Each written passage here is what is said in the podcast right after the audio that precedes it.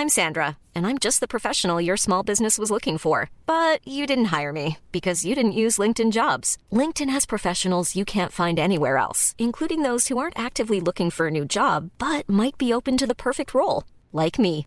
In a given month, over 70% of LinkedIn users don't visit other leading job sites. So if you're not looking on LinkedIn, you'll miss out on great candidates like Sandra. Start hiring professionals like a professional. Post your free job on linkedin.com/people slash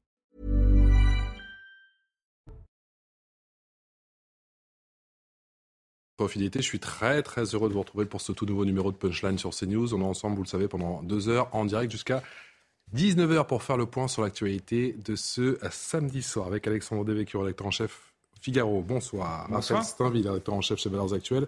On n'a que des red chefs hein, ce soir, ça rigole pas. hein. Bonsoir. Karim Zeribi, rédacteur en chef, Bonsoir. consultant CNews.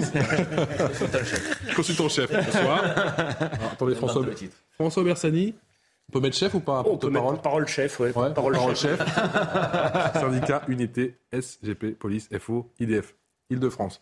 On est bon, on a tout ce qu'il nous faut. Dans un instant, on prendra la direction de la porte de la Villette avec euh, eh bien, cette situation concernant le crack à Paris, cette mobilisation juste derrière Augustin Donadieu. De l'énervement, de la colère, de la frustration, beaucoup, vous l'entendrez dans un instant. Juste après, l'essentiel de l'info, c'est avec euh, Yann Effelet. L'Elysée veut revoir le modèle de lutte contre les incendies. Emmanuel Macron réunira le 14 octobre l'ensemble des acteurs de la sécurité civile. L'objectif, réfléchir à un nouveau modèle de prévention des feux de forêt. Parmi les mesures sur la table, l'obligation pour les employeurs de salariés sapeurs-pompiers volontaires de les laisser partir pour lutter contre les incendies. Après deux ans d'absence, la Technoparade fait son retour à Paris. Le plus grand défilé électro n'avait pas pu avoir lieu en raison de la crise sanitaire. Retour cette année avec 11 chars pour représenter toutes les déclinaisons de la musique électronique, de la techno à la house en passant par la trance et le hardcore. La Maison Blanche qualifie de catastrophique une décision de justice en Arizona sur l'avortement.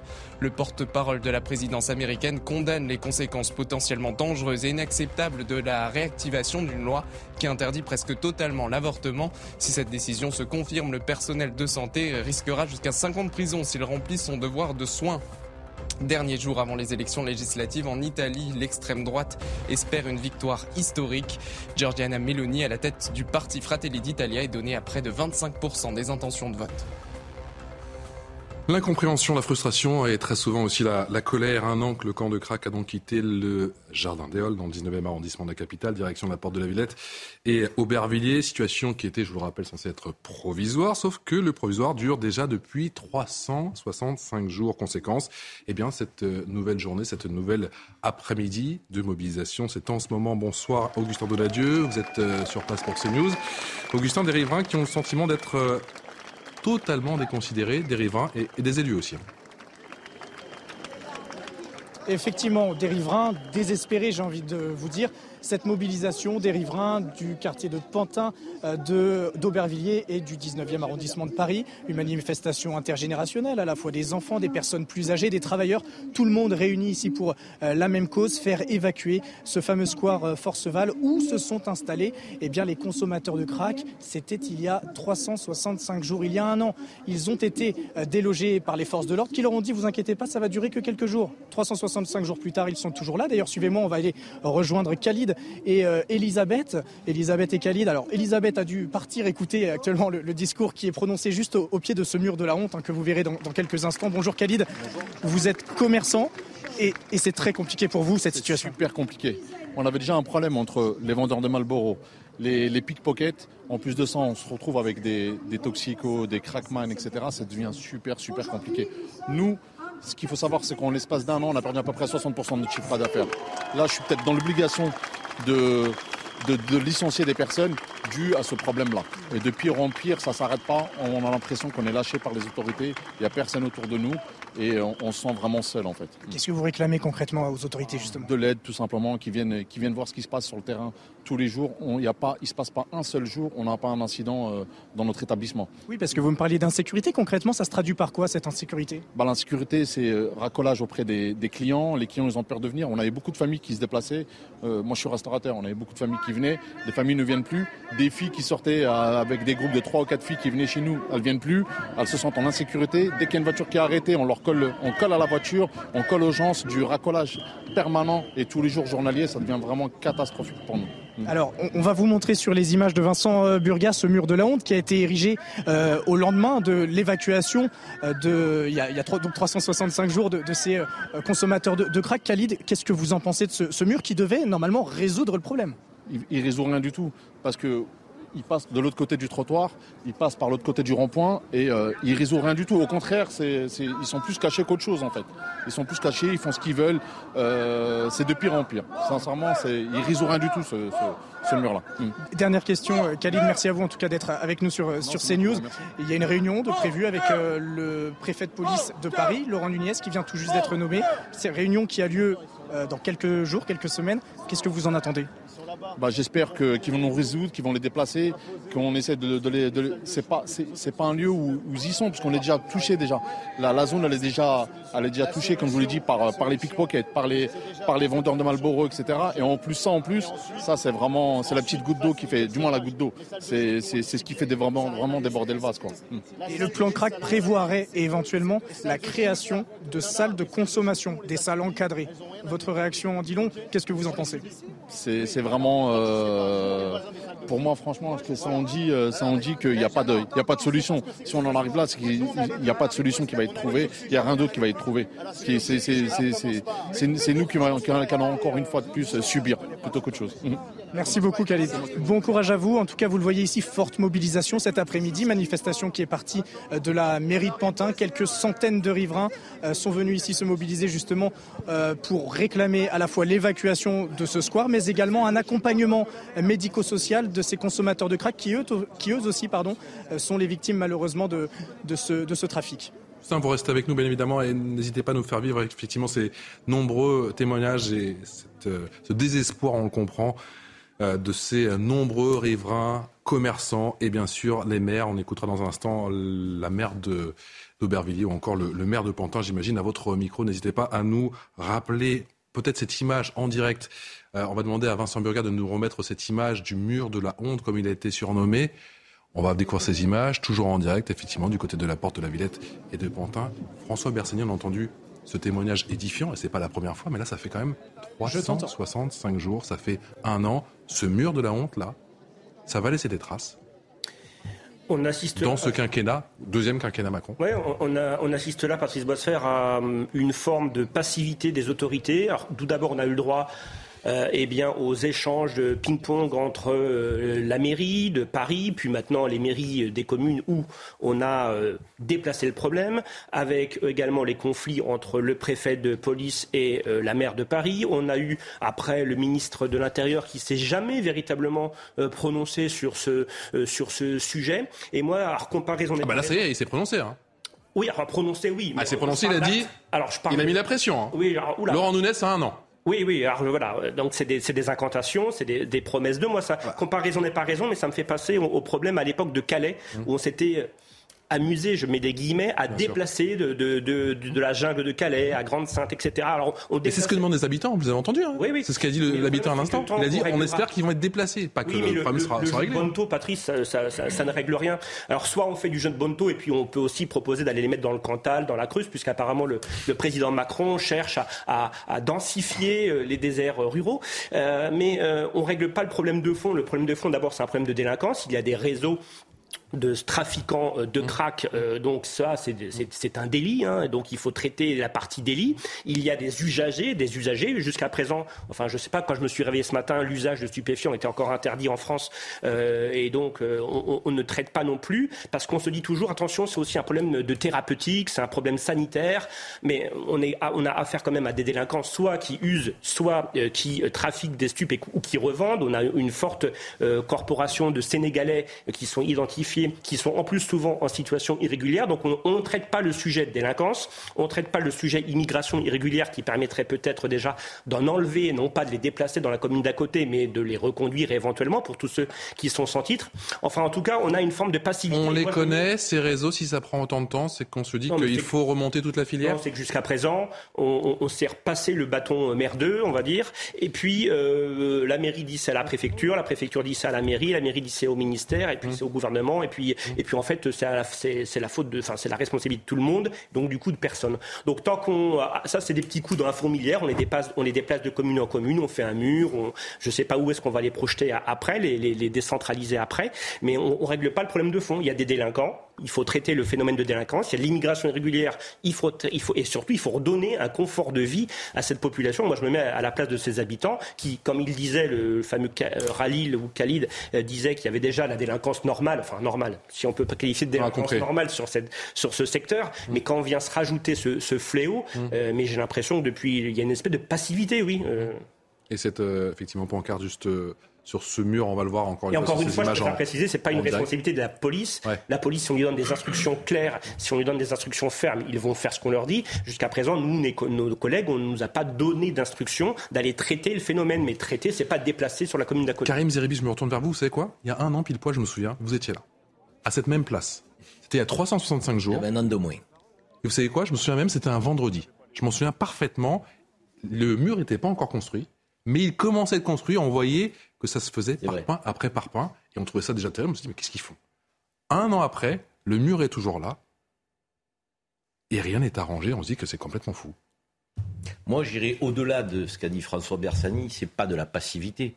Ça symbolise l'impuissance du régalien dans notre pays. Euh, le régalien sur trois dimensions. Le régalien, pour moi, la santé, c'est du domaine du régalien. Sur le plan sanitaire, on est impuissant. On ne sait pas traiter le sujet. Hum. Sur le plan sécuritaire, on est impuissant. Je crois que l'ARS est sur le dossier. Hein, mais bon. Sur le plan judiciaire, on ne traite pas le sujet. Ces trois piliers, hum. aujourd'hui, hum. on ne les a pas activés. On est dans une forme d'impuissance. Mais comment voulez-vous que les citoyens croient en l'État, à la puissance publique, quand ils vivent ce qu'ils vivent là?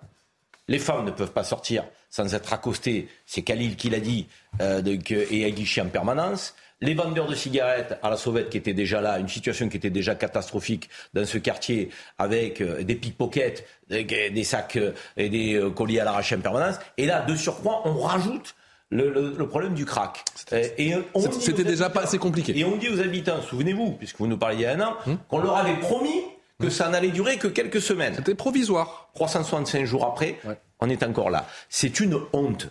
C'est une honte, ça se passe à la capitale, et ça serait autant une honte si ça se passait dans une province.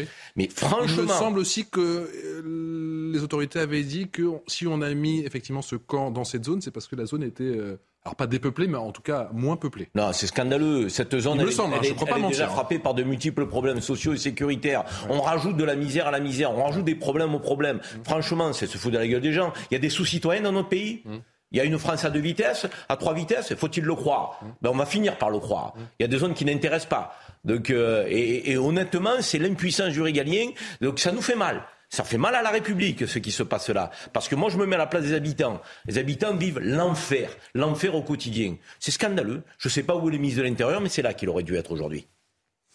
Alexandre. Non, je partage ce qui a été dit euh, par, euh, par Karim.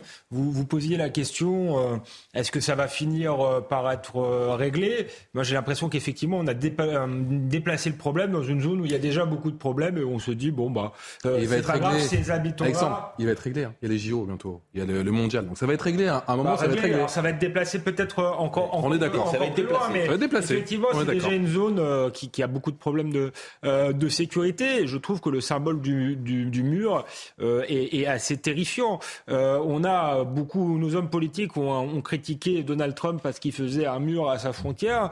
Euh, nous, faute de maîtriser nos frontières, on est obligé de faire des murs à l'intérieur même de nos villes. et on peut se dire que de, déplacement en déplacement et de, problème en problème, c'est peut-être demain toute la France qui va être dans cet état-là et qu'on va voir les murs se multiplier. Donc c'est très très inquiétant. Mais voilà, la question, c'est effectivement l'impuissance de l'État et je pense que le, ce qui pêche, là, c'est la, question de, de, la justice. En réalité, euh, les craqueurs devraient être enfermés, ils menacent la sécurité des gens, il devrait y avoir une injonction de soins et devraient être, être en centre, et on en en centre fermé. et, donc, euh, Là, il y, a, la justice estime que c'est leur liberté individuelle de se soigner ou pas. Euh, peut-être qu'on n'a pas les, moyens dans les prisons euh, de les enfermer dans les bonnes conditions. Justement, Alexandre, on en parle où il est où il est l'échec. On en parle avec François Dagneau sur le terrain, effectivement, le maire du 19e arrondissement. Bonsoir, Monsieur le maire. Merci beaucoup de réagir en, direct sur le plateau de, de Punchline sur CNews. Merci encore de nous avoir accordé ces, ces quelques minutes. Est-ce que les habitants de Pantin, d'Aubervilliers et du 19e arrondissement sont des citoyens de seconde zone? En tout cas, ils revendiquent d'être traités à égalité et euh, qu'on leur euh, réserve la dignité euh, dont tous les habitants et tous les citoyens de ce pays ont besoin et sont en droit d'attendre. il y a un an, effectivement, le ministre de l'Intérieur et le préfet de police de l'époque ont expliqué que puisqu'il n'y avait pas d'habitants du côté de la porte de la Villette, il était possible de déplacer sans aucun dialogue préalable et sans aucune constatation un camp de crack à ciel ouvert avec euh, le deal, le trafic et les consommateurs. Depuis un an, euh, c'est une catastrophe qui s'alourdit euh, jour après jour et depuis un an, chaque jour de plus est un jour de trop. Ça ne peut pas durer et la mobilisation massive des habitants de Pantin, d'Aubervilliers et du 19e arrondissement est là pour le rappeler. ça ne peut pas continuer et il faut que ça bouge et très vite.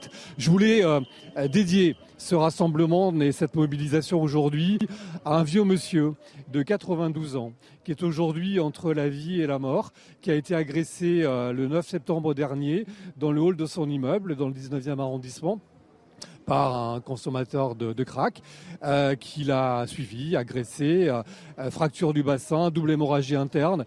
Et voilà, cette victime-là, la première depuis un an, c'est celle de trop, c'est celle qu'on espérait éviter. Et c'est ça qui doit vraiment alerter tout le monde sur l'extrême gravité de cette situation et sur l'extrême urgence d'y mettre un terme dans les conditions de dignité et de respect de toutes les personnes en cause, les habitants, mais aussi les consommateurs consommateurs qui sont des malades qu'on ne peut pas laisser euh, entre les mains des trafiquants et qu'on doit aider à sortir de cet enfermement épouvantable qui est leur addiction au crack, cette terrible drogue.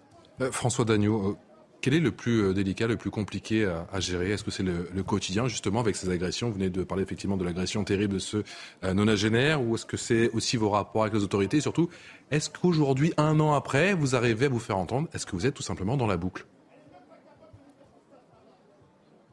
On a marqué des points et la mobilisation des élus, des collectifs d'habitants depuis un an a permis de faire euh, bouger quelques lignes, mais c'est pas du tout à la hauteur euh, du sujet. Et euh, depuis un an, la situation objectivement ne s'est pas améliorée. Il faut donc passer à la vitesse supérieure. Nous serons reçus avec mes collègues maires de Pantin, d'Aubervilliers, à notre demande prochainement par le préfet de police de Paris, le nouveau préfet de police, Monsieur Nunez, qui a déjà manifesté une oreille plus attentive et plus bienveillante que son prédécesseur ne l'avait jamais fait. Euh, j'ai eu des contacts avec le préfet de région parce que nous avons besoin de mobiliser tous les partenaires euh, euh, pour les solutions à mettre en place. Bien sûr pour protéger nos concitoyens, bien sûr pour tarir et lutter contre le trafic, mais tout autant et presque aussi pour euh, développer euh, des réponses médico-sociales. Euh, les personnes qui sont dans cette addiction sont évidemment en grande souffrance, sont en danger, elles représentent un danger pour tous ceux qui vivent autour d'eux. Et donc, on a besoin de réponses en termes de santé publique et de mettre fin à la concentration de cette situation dans ces quartiers. Et reconnaissons que nulle part ailleurs, on aurait toléré aussi longtemps une situation de cette ampleur et de cette gravité. Monsieur le maire, elle est terrible cette, image, bien sûr, vous n'avez pas votre retour. On vous voit devant ce mur, ce mur qui a été érigé il y a tout juste un an, avec une symbolique qui est terrible. Une symbolique terrible euh, qui euh, marque euh, la fermeture et qui marque la frontière. on est dans les quartiers qui sont forts de leur ouverture au monde, qui sont des quartiers de mixité sociale qu'on a essayé et plutôt réussi ces dernières années à renforcer. Et là, on voit bien que la concentration dans ces quartiers de toutes ces formes de précarité et de violence a pour effet aussi de d'emmurer chacun dans son chez soi et de renfermer tout le monde et de faire reculer la mixité et la rénovation de ces quartiers. C'est aussi une des raisons pour lesquelles, dans la mobilisation euh, de ces euh, riverains, de ces citoyens, il y a une exigence d'égalité euh, de traitement, une exigence de justice sociale quelque part et de justice territoriale et une exigence de dignité pour tout le monde parce qu'on ne peut plus vivre dans la dignité quand on est tous les jours dans sa vie quotidienne confronté à la peur, et à la déchéance des personnes qui sont euh, dans un état psychique, euh, sanitaire euh, et, physique tout à fait épouvantable. Merci pour ces euh, réactions. Merci pour cette réaction en direct. Euh, François Dagneau, maire du 19e arrondissement, et à titre personnel, 25 ans après, puisque je vous ai croisé il y a 25 ans, je suis un enfant du 19e arrondissement. Absolument. je vous souhaite à titre Ravi personnel de vous entendre. Vous remercier, Monsieur Dagneau. Vous n'étiez pas encore maire à l'époque. Merci, merci. À, vous et bon courage, bien sûr, pour cette mobilisation. et pour cette manifestation. Monsieur merci infiniment. Manifestation. Merci à vous, Monsieur Dagneau. Raphaël Steinville ne vous a pas encore entendu sur cette question, sur ces gens qui se mobilisent, qui sont désespérés, le disait Augustin Donadieu, qui, se sentent aussi parfois déclassés. On disait que ça faisait euh, un an que le problème a été délocalisé euh, euh, dans, dans, ce quartier de Paris. En fait, ça fait 20 ans que ça, ça existe. Et, oui, et moi, ce Stalingrad. Qui m'inquiète. moi, j'ai connu, hein, je peux vous dire. Hein. Euh, on a parlé des jardins Halles, maintenant, ça, ça a été, ça a été délocalisé. L'héroïne avant. Ce qui, ce qui, est terrifiant, c'est que euh, aujourd'hui, comme, euh, comme simple réponse, on a des promesses faites par Gérald Darmanin et le, le préfet, le nouveau préfet de Paris, Laurent Nunez, qui nous explique que dans un an, ce problème sera réglé. Mais pourquoi attendre encore un jour de plus? Pourquoi euh, ces, euh, ces, toxicomanes et ces euh, trafiquants de, crack ne sont-ils pas dès demain arrêtés, pris pour ceux qui, ont besoin de soins et d'être placés en centre fermé Ne le sont-ils pas Pour ceux qui trafiquent, pourquoi n'y a-t-il pas des opérations? C'est-à-dire que pourquoi ce temps encore infini, notamment pour ces habitants qui aujourd'hui manifestent? Ça fait un an et on leur dit ça va être réglé dans un an. Mais comment peuvent-ils supporter ça? Euh, moi, c'est ça qui, que je trouve sidérant, c'est euh, cette espèce de, temps euh, qui, se dilate pour, les pour les pouvoirs publics, mais pour les habitants, pour, pour tous les riverains, chaque minute, chaque heure qui compte c'est un enfer euh, qui, euh, qui se poursuit avec des risques. Euh, le, maire du 19e évoquait cette agression sur, sur ce non-ingénieur. 92 ans. C'est complètement fou. Et, et, et, nous, on assiste à, spectateurs, on commente. Hmm. Mais comment on peut, comment, on peut commenter ça encore pendant six mois, un an ou deux ans? Moi, je considère que la famille de ce, de ce non-ingénieur, comme tous les tous les autres qui sont agressés dans ce contexte devraient porter plainte contre l'État pour non-assistance à personne en danger. Je suis désolé. Je veux dire, autant un acte de délinquance peut arriver n'importe où, à n'importe quel moment. Donc, euh, effectivement, je veux dire, les, ça peut arriver. Là, j'ai l'impression qu'on crée un écosystème euh, pour que la délinquance euh, puisse produire ses effets les plus désastreux. Donc, moi, je, suis désolé de vous le dire, il y a non-assistance en personne en danger de la part de l'État, de la puissance républicaine. Encore une fois, on nous dit il y a des craqueurs, il y a des gens qui consomment du crack. Oui, d'accord, ils consomment du crack, ils sont plus conscients. Injonction thérapeutique, on les met dans des hôpitaux fermés. Il y a des euh, sans-papiers euh, qui sont des dealers. Euh, centre de rétention, si on ne peut pas les renvoyer directement, mais au moins qu'on les mette hors d'état de nuire. Et puis ceux qui sont en situation régulière, c'est la case prison. Après on nous dit il n'y a plus de place. Excusez-moi, il y a des priorités. Il y a des gens qui sont en préventive aujourd'hui dans les prisons françaises. Plutôt que de mettre des gens en préventive qui sont présumés innocents, mettons des vrais délinquants donc, qui vendent du crack donc, dans ce quartier-là. C'est scandaleux. On n'a pas envie de traiter le sujet. Il n'y a pas de volonté politique. C'est ça la vérité. Trop, c'est trop. C'est un petit peu le mot d'ordre, hein, Augustin Donadieu. Effectivement, du côté de la, porte euh, de la Villette et, du côté d'Aubervilliers et de Pantin.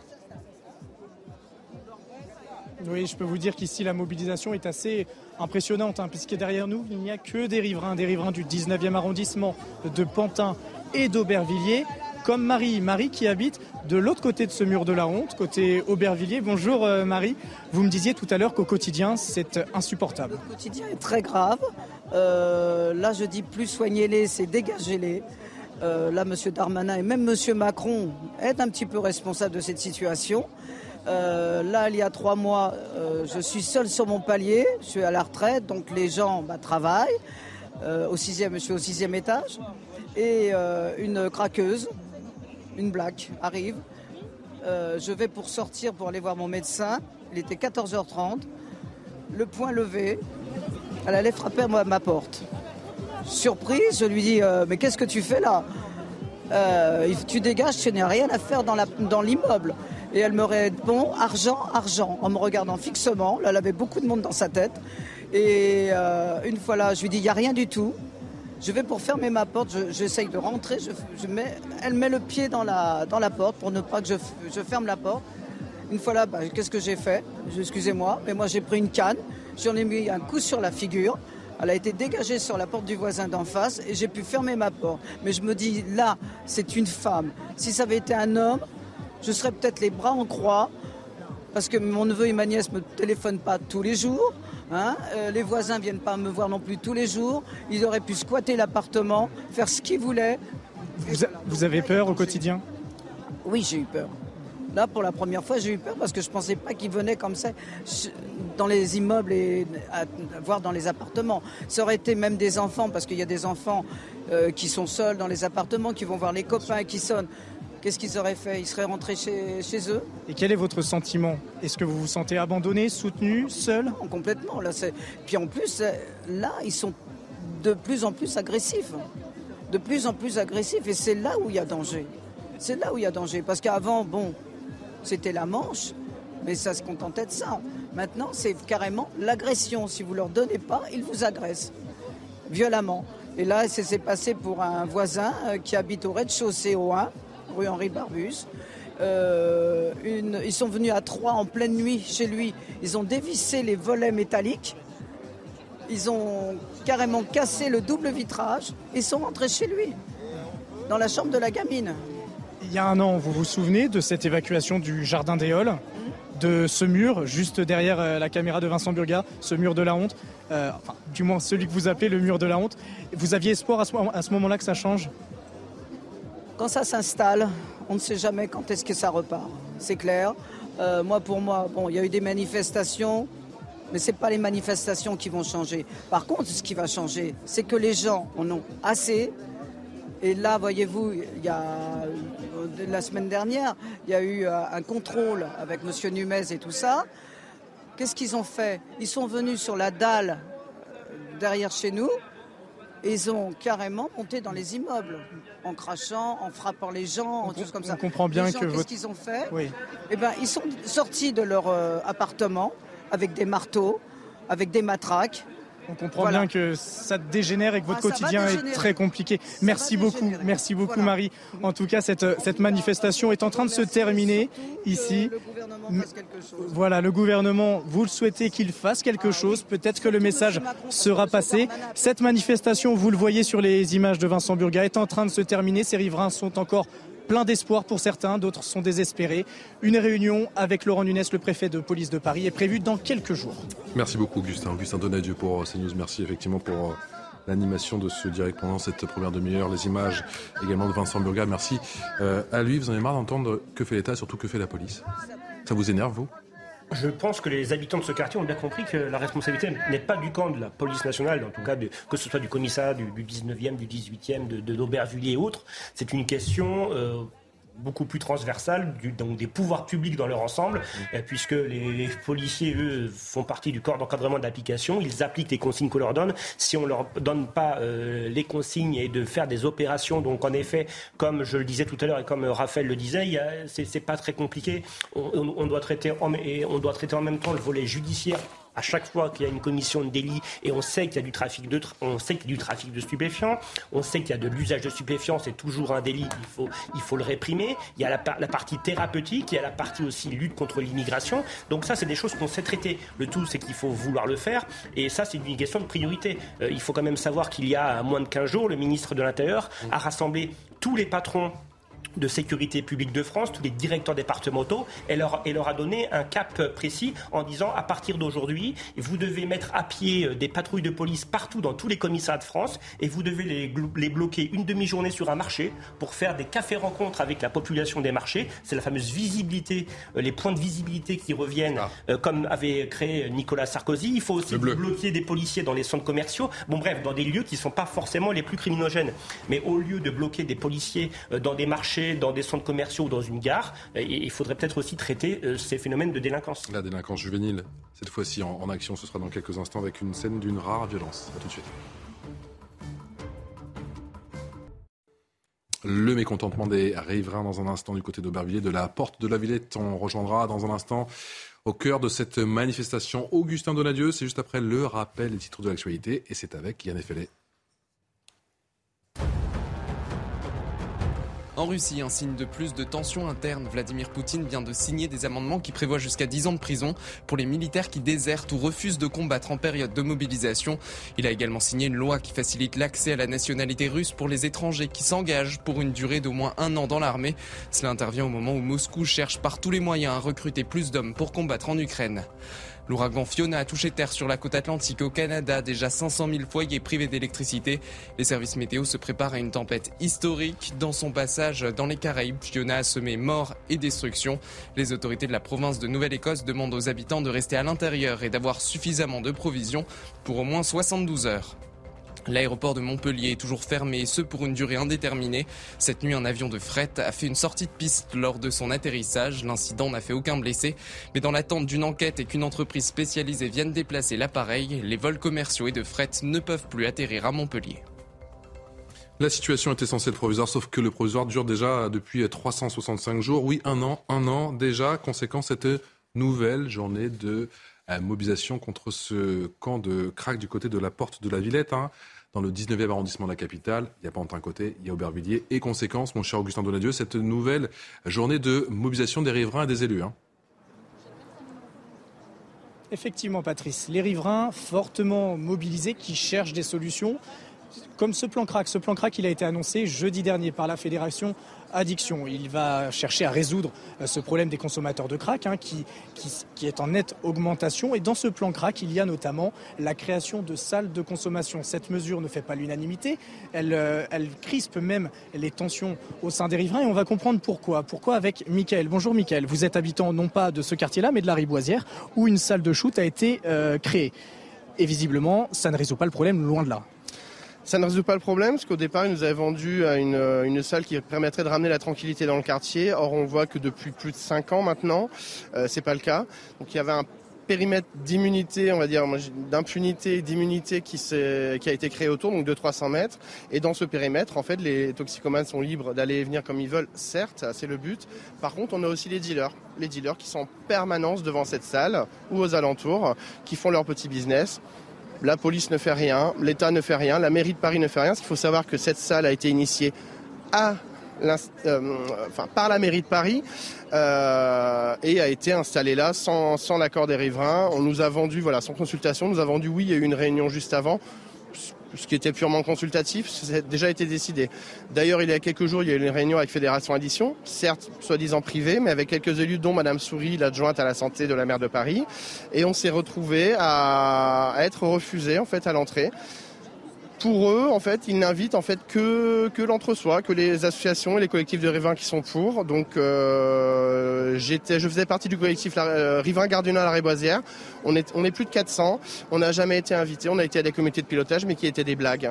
Hein. Vous regrettez donc de ne pas être impliqué dans ces, euh, réunions, dans ces solutions. On va se tourner vers, François. François, vous êtes membre de l'association Villed Village. Vous vous sentez concerné par cette situation. Est-ce que vous me disiez tout à l'heure, c'est qu'il y a un côté répressif, mais aussi un côté euh, médical, social à, à avoir absolument nécessaire de sortir par le haut de cette situation. Et sortir par le haut, c'est par des mesures, non pas de réduction des risques et d'accompagnement de la consommation. On a vu que la salle de consommation de la Riboisière crée du désordre, renforce en fait la délinquance dans le quartier. La solution, c'est de désintoxiquer, c'est de soigner ces personnes.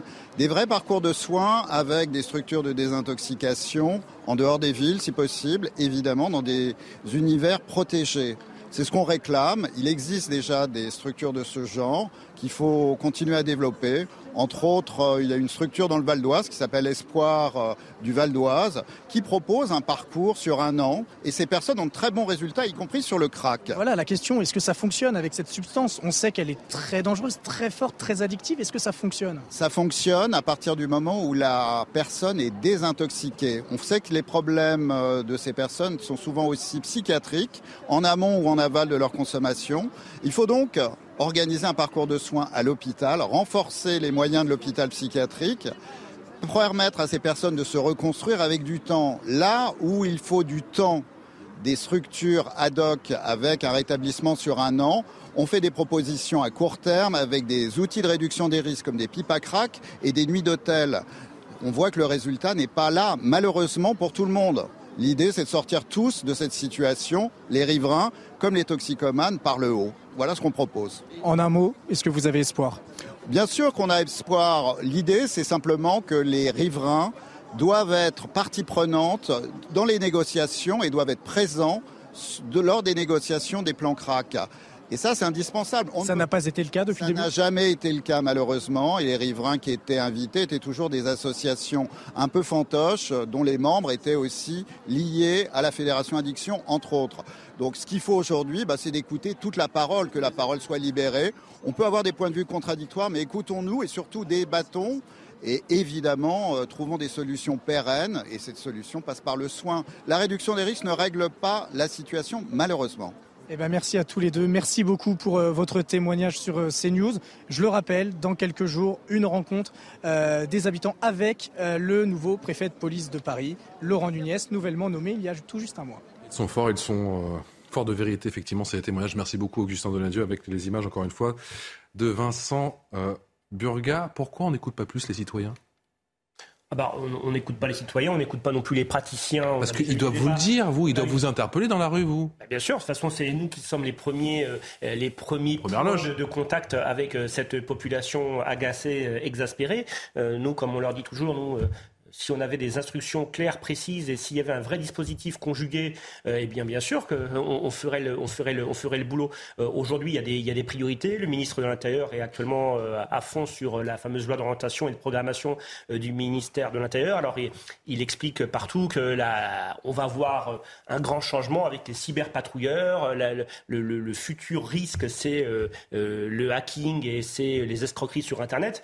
Mais moi, je, je veux bien qu'on mette tout le, budget sur le cyber, etc. Mais avant de traiter le cyber, traitons déjà le matériel, hein, le hardware, hein, ce, qui est, ce qui est visible euh, sur la voie publique, parce qu'aujourd'hui, euh, on, peut mettre, le ministre de l'Intérieur et le président ont annoncé donc une nouvelle création de policiers et de gendarmes sur la prochaine euh, mandature, mais c'est bien sûr pas un syndicaliste policier qui va vous dire qu'il ne faut pas de création d'emplois ni dans la police ni dans la gendarmerie. Mais si on crée énormément de forces de police et qu'on n'est pas capable d'éradiquer quand même un système qui est assez circonscrit euh, et qui n'est pas non plus intraitable, euh, on, va perdre toute légitimité. Quand je dis on, c'est euh, les pouvoirs publics, la police, la police nationale, l'autorité judiciaire, c'est pareil. Elle est très, elle est très muette, elle est très discrète. On n'entend plus beaucoup d'ailleurs le ministre Dupont-Moretti depuis quelques mois. Il, il a peut-être une extinction mm. de voix, il a un problème aux cordes vocales, mais c'est vrai qu'on n'entend pas sur tous ces sujets, sur tous ces sujets. Et nous, les, policiers nationaux, on, ne demande qu'une chose, c'est en effet, c'est de régler le quotidien. Les euh, Karim l'a souvent dit sur ce plateau, nous, les gardiens de la paix, c'est noble. On est là pour protéger les biens et les personnes. Et on est, en effet, face à ce phénomène, on peut que constater qu'on ne rend pas le service, mais on, ne le rend pas parce que euh, on, ne veut pas, parce qu'on a peur, parce qu'on ne sait pas le faire. Mais parce que pour l'instant, on, en, on en est, François Bersani, à notre combien Combien de plan crack? C'est pas la première fois le plan crack? Ah bah, non, c'est parce que jusqu'à présent, les salles de shoot, alors il faut surtout pas appeler ça des salles de shoot parce qu'on nous dit non, non, c'est des, des, salles de consommation à moindre risque, ça vous faire plaisir. En, même temps, c'est des salles de shoot. Mais tout ce qu'on, tous les efforts qui ont été faits jusqu'à présent, c'est de cacher euh, la poussière sous le tapis, donc euh, de les mettre dans des locaux fermés pour qu'ils continuent à se doper. On n'a jamais eu de plan en réalité. Voilà. Si le projet c'est juste euh, de les mettre derrière un paravent, bah, on ne traitera pas grand-chose. C'est comme l'immigration irrégulière. En fait, ce qui est fascinant, c'est le, fossé immense qui existe entre les, solutions que préconisent les pouvoirs euh, publics ou un certain nombre d'associations qui euh, effectivement militent pour euh, les créations de salles de shoot et l'expertise finalement de ces, de ces riverains qui sont très conscients que le problème, si on veut le traiter, et pour ne parler que du plan sanitaire, c'est par un sevrage.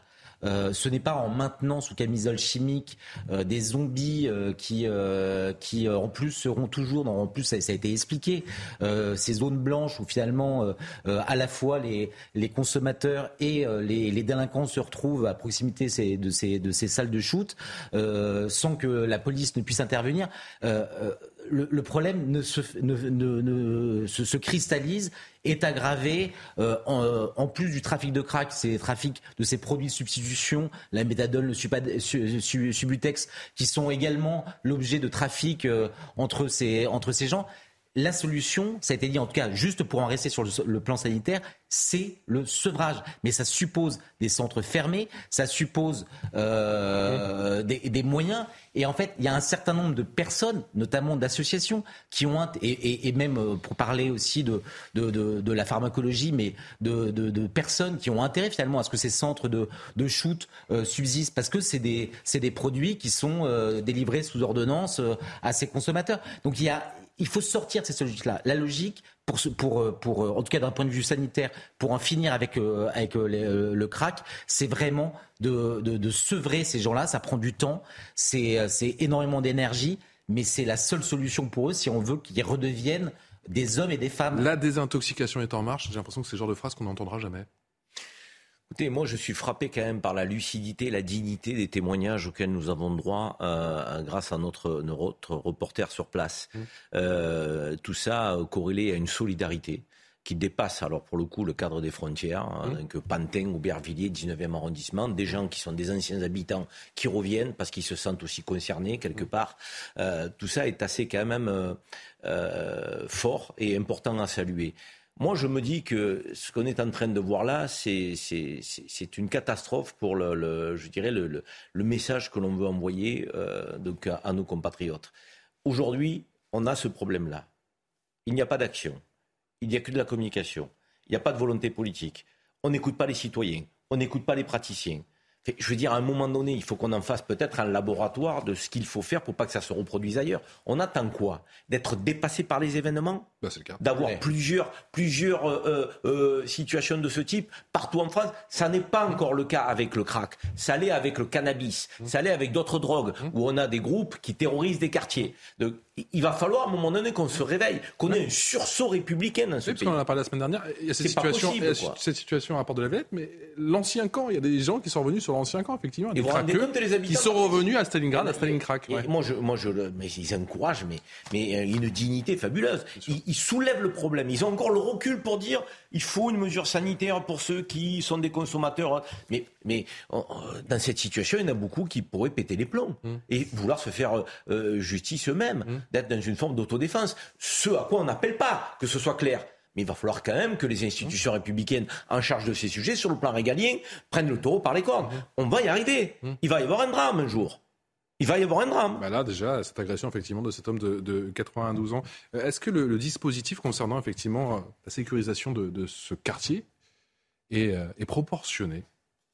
François Bersani eh, Tout dépend de ce qu'on veut faire, hein, Patrice Bosser. En fait, si on veut juste euh, mettre des policiers euh, parisiens autour euh, dans un périmètre pour espérer un peu comme les cow-boys rassembler le troupeau et éviter que le, troupeau ne, se disperse, ben ça, on, sait faire. On peut en effet y fidéliser des compagnies républicaines de sécurité ou des gendarmes mobiles. Mais encore une fois, c'est de la mesure. je dis toujours ça, c'est de la mesure de, de chirurgie esthétique. On n'est pas là sur de la chirurgie guerre. Et là, aujourd'hui, il faut, il, faut, il faut y aller, il faut rentrer dans le dans l'art euh, et il faut traiter les problèmes de fond et non pas s'occuper juste de faire un cordon sanitaire ou un cordon sécuritaire autour de, de cette zone. Parce que d'abord, il va y avoir des métastases, hein, ça, va aller, euh, ça va forcément aller sur des communes encore autres. Où, euh, alors, le jour peut-être où ce camp se déplacera dans les jardins du château de Versailles à la lanterne où, où vit le président de la République tous les week-ends et pendant ses congés, ou à à, au Touquet ou à, Courchevel, peut-être que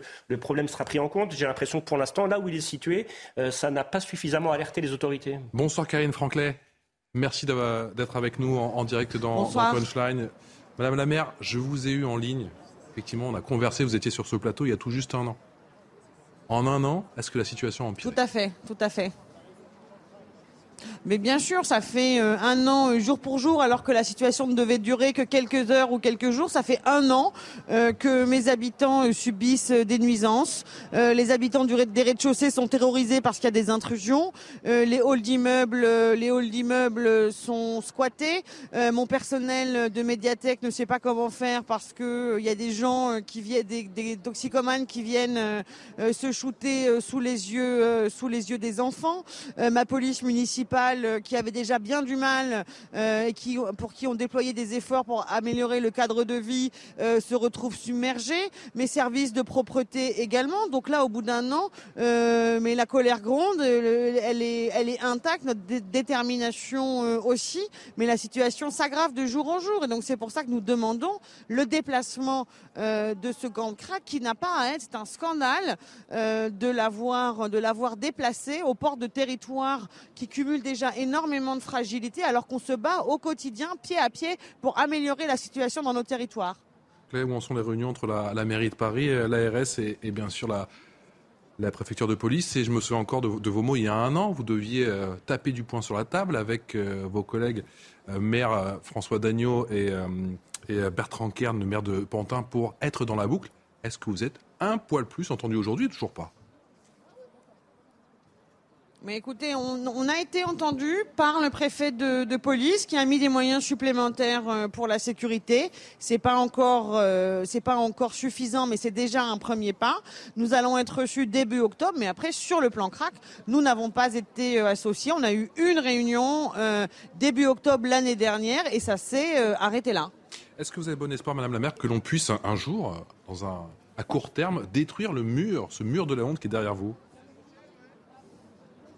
Mais écoutez, j'en parlais euh, avec un habitant euh, tout à l'heure qui me disait mais le jour, le jour où euh, ce camp sera déplacé, Madame le Maire, il faut qu'on casse tous ensemble le mur et qu'on fasse une grande fête. Et je j'espère que ce jour arrivera très bientôt. Et vous savez, quand on est maire d'Aubervilliers et qu'on fait face à tant de difficultés, il faut absolument en toutes circonstances rester optimiste et déterminé. Et c'est mon cas. Karim Zeribi, une question. Bonjour Madame le maire, euh, Karim Zeribi. Euh, vous parliez de déplacer euh, le sujet, mais concrètement, ça veut dire qu'on n'a pas d'espoir de régler la question sur le fond, parce que ça fait plusieurs fois que le problème est déplacé. Et on voit bien que sur le plan sanitaire, l'État n'apporte pas de réponse suffisamment forte pour interner et soigner et sevrer ces personnes-là. On voit bien que les sans-papiers qui sont des dealers ne sont pas non plus écartés par la justice. Est-ce que vous ne pensez pas qu'il faut vraiment traiter le sujet une bonne fois pour toutes plutôt que le déplacer? Mais euh, je pense que vous ne m'avez euh, vous ne m'avez pas euh, comprise parce que le, je demande le déplacement et le, slogan est soignez-les protégez-nous. Donc il faut absolument que le gouvernement trouve une solution de prise en charge globale, mais elle ne peut pas se faire sur ma commune. C'est ça que je dis. Qu'est-ce qu'attend le gouvernement d'après vous? Bien écoutez, euh, je ne sais pas et je n'ai pas la compétence parce que, euh, comme euh, vous le savez, nous n'avons pas été associés. Moi, ma préoccupation est d'être à l'écoute des habitants, en soutien, d'essayer de, les protéger au maximum avec mes moyens qui sont malheureusement limités. En termes d'effectifs pour la police municipale, vous avez réussi justement à, à gonfler ces effectifs? Mais écoutez, à notre arrivée, on avait une, police municipale qui n'était pas équipée. Ils étaient huit. Euh, aujourd'hui, deux ans après, on a construit un nouveau poste de police municipale. On a un véritable centre de surveillance urbaine qui nous est d'une grande aide et ils sont 40. Donc on est sur une pente euh, euh, d'augmentation et, on, et vraiment je tiens à saluer leur travail au quotidien qui est compliqué depuis un an encore plus qu'avant. Merci beaucoup Madame la maire. Karine Franklin, maire d'Aubervilliers. Et bon courage bien évidemment pour la suite. On n'hésitera pas à vous rappeler pour euh, faire le point sur cette situation qui dure, situation provisoire qui dure quand même depuis un an déjà. Et c'est sans parler de ce qui se passait avant à Stalingrad et du côté de la chapelle. Et j'en passe. Merci beaucoup Karine Franklin d'avoir été avec nous. Merci bien sûr à Augustin Donadieu et le duplex réalisé bien sûr par Vincent Burga. C'est l'histoire sans fin ou pas, cette histoire de crack? Eh bien, Patrice, euh, il faut poser la question aux décideurs. On a à la tête de l'État des gens qui ont été élus. C'est ça qui est terrible, c'est qu'aujourd'hui, même les forces de l'ordre sont euh, incapables, j'ai le sentiment, de, rassurer la population. Les ah. maires, maires font, font comme ils peuvent. Et vous, vous êtes tributaire des décisions qui viennent d'en haut. Je suis pas sûr, encore une fois, je ne veux pas me dédouaner, mais je suis pas sûr que ce soit euh, aux, forces de, sécurité de rassurer la population. Les forces, la population, elle élit pas des policiers. oui, mais ils vous interpellent, vous l'avez dit, vous êtes sur le terrain. Tout à fait, voilà, on, est là, on est à portée de claque, donc on est, on est les premiers interlocuteurs de la population quand ils font le 17 police secours pour, pour nous appeler. Euh, mais euh, tout ce qu'a besoin la police, c'est en effet des instructions claires. On sait parfois nous donner des instructions claires pour aller contrôler les attestations de sortie en période période Covid, pour aller contrôler le port du masque. on sait nous donner des instructions au quotidien pour la lutte contre les violences intrafamiliales et la lutte contre les stupéfiants, la sécurité routière, et puis je pourrais dérouler la liste à, l'après-vert. Là, en l'occurrence, sur ce problème de, de plan crack et de crack, il faut en effet des consignes claires et elles seront appliquées par les Français Hollande. C'est une question de volonté. Merci. Vous restez avec nous. François Bersani, on va parler dans un instant de ce classement des villes les plus sûres. Devinez quoi? Eh bien, les villes françaises ne sont pas au rendez-vous. C'est même la dégringolade. On en parle dans un instant. Le pourquoi du comment, c'est tout de suite. 17h passées de 58 minutes. Merci encore de votre euh, fidélité. La deuxième partie Punchline. On est ensemble jusqu'à 19h pour faire un point sur l'actu de ce samedi. Nantes, Paris, Marseille, les villes françaises qui dévissent au classement mondial des villes les plus sûres du monde. Le pourquoi du comment, c'est juste après l'essentiel de l'actu. Et c'est avec euh, Yann Effelé. Le maire écologiste de Grenoble, Éric Piolle, devant la justice, il comparait lundi et mardi devant le tribunal correctionnel de Valence pour des soupçons de favoritisme dans l'attribution d'un marché public. La justice suspecte la municipalité d'avoir attribué sans mise en concurrence un marché à une association pour l'organisation d'une fête populaire qui se tient chaque année. Le maire estime de son côté que cette attribution ne nécessitait pas de mise en concurrence. Huit députés Renaissance demandent une commission d'enquête sur d'éventuels financements russes de partis. Cela fait suite à la révélation d'informations déclassifiées américaines qui font état de plusieurs centaines de millions de présidentielle. Il s'agit de savoir si des partis politiques français et lesquels ont, ont éventuellement bénéficié de financements russes. La Maison-Blanche qualifie de catastrophique une décision de justice en Arizona sur l'avortement. Le porte-parole de la présidence américaine condamne les conséquences potentiellement dangereuses et inacceptables de la réactivation d'une loi qui interdit presque totalement l'avortement. Si, cette décision se confirme, des personnes ayant survécu au viol et à l'inceste seraient forcées de porter les enfants de leur agresseur, selon le porte-parole. Et puis quand ça ne veut pas, ça ne veut pas. Le décollage de la méga fusée pour la Lune prévu mardi est à nouveau reporté. C'est la troisième fois que le lancement de l'engin vers la Lune est décalé, cette fois à cause d'une tempête qui devrait se transformer en ouragan vers la Floride, là où se trouve le centre spatial de la NASA. Nantes, Paris, Marseille, les villes françaises dévissent dans le classement mondial des villes les plus sûres. L'insécurité est croissante dans l'Hexagone. Quand ce ne sont pas les Français qui le disent, eh bien, ce sont les touristes. Inès Alicane, Sandra Chambo avec Solène Boulan. La France, en bas du tableau, dans le classement des pays les plus sûrs au monde. Classé 27e sur 29, l'Hexagone se situe derrière la Turquie, le Pakistan ou encore le Mexique, et trouve sa place devant le Brésil et l'Afrique du Sud, qui occupent les deux dernières places du classement. Une situation qui interroge. Ce pas un classement qui s'appuie sur euh, des chiffres. C'est quelque chose qui demande aux touristes, hein, dans les villes soi-disant les plus sûres du monde ou les plus fréquentées par des touristes, hein, s'ils se sentent oui ou non en insécurité. C'est intéressant parce que ça ne mesure pas nécessairement la réalité des choses, mais la manière dont elle est perçue. Sur 12 villes françaises présentes dans le classement, seulement Strasbourg se trouve dans le top 200, en occupant la 166e place sur un total de 453 villes classées dans le monde. Loin derrière Abu Dhabi, Saint-Sébastien ou encore la ville de Québec. De son côté, Nantes est la mauvaise élève, se situant à la 407e place face à l'insécurité. Les Nantais sont en colère. Trois fois en six mois, on a essayé de me voler mon portable, dont deux fois deux jours de suite. Devant chez vous quasiment? euh, Devant chez moi exactement. Je déménage. J'ai fait un burn-out cet hiver parce que c'était trop. Enfin, au niveau européen, les villes françaises s'enfoncent plus vite que les autres villes d'Europe. Ce classement, il fait parler la police. Ben, euh, Guillaume Bigot le disait, il y a un problème. Enfin, un problème. On peut se poser des questions sur la méthodologie, puisque là, on est vraiment sur une enquête, on va dire, de victimation. On va peut-être demander dans les hôtels, lorsque les touristes débarquent ou dans les aéroports, euh, qu'est-ce que vous pensez de ce, pays. Euh, alors après, sur le fond du problème en France, on le connaît. Il y a une hausse exponentielle des crimes et délits depuis les années 2000. Chaque année, on enregistre plus de crimes et délits. Donc, de toute façon, même si on faisait une enquête sur des chiffres, sur des statistiques chiffrées du nombre de crimes et délits, eh bien, on arriverait peut-être à à une convergence. Euh, on peut faire la comparaison avec le, classement PISA pour l'éducation. On aperçoit, on s'aperçoit maintenant que dès lors qu'il y a des classements ou des palmarès qui classent la France sur plusieurs euh, domaines, que ce soit la sécurité, l'éducation, et si on en faisait un sur la justice, je pense qu'on serait pas, on serait surpris, on ne devrait pas être surpris non plus du, résultat. Mais oui, c'est l'espèce de délitement général, global. Alors on peut essayer de se rassurer en disant c'est juste du ressenti, euh, c'est juste une impression.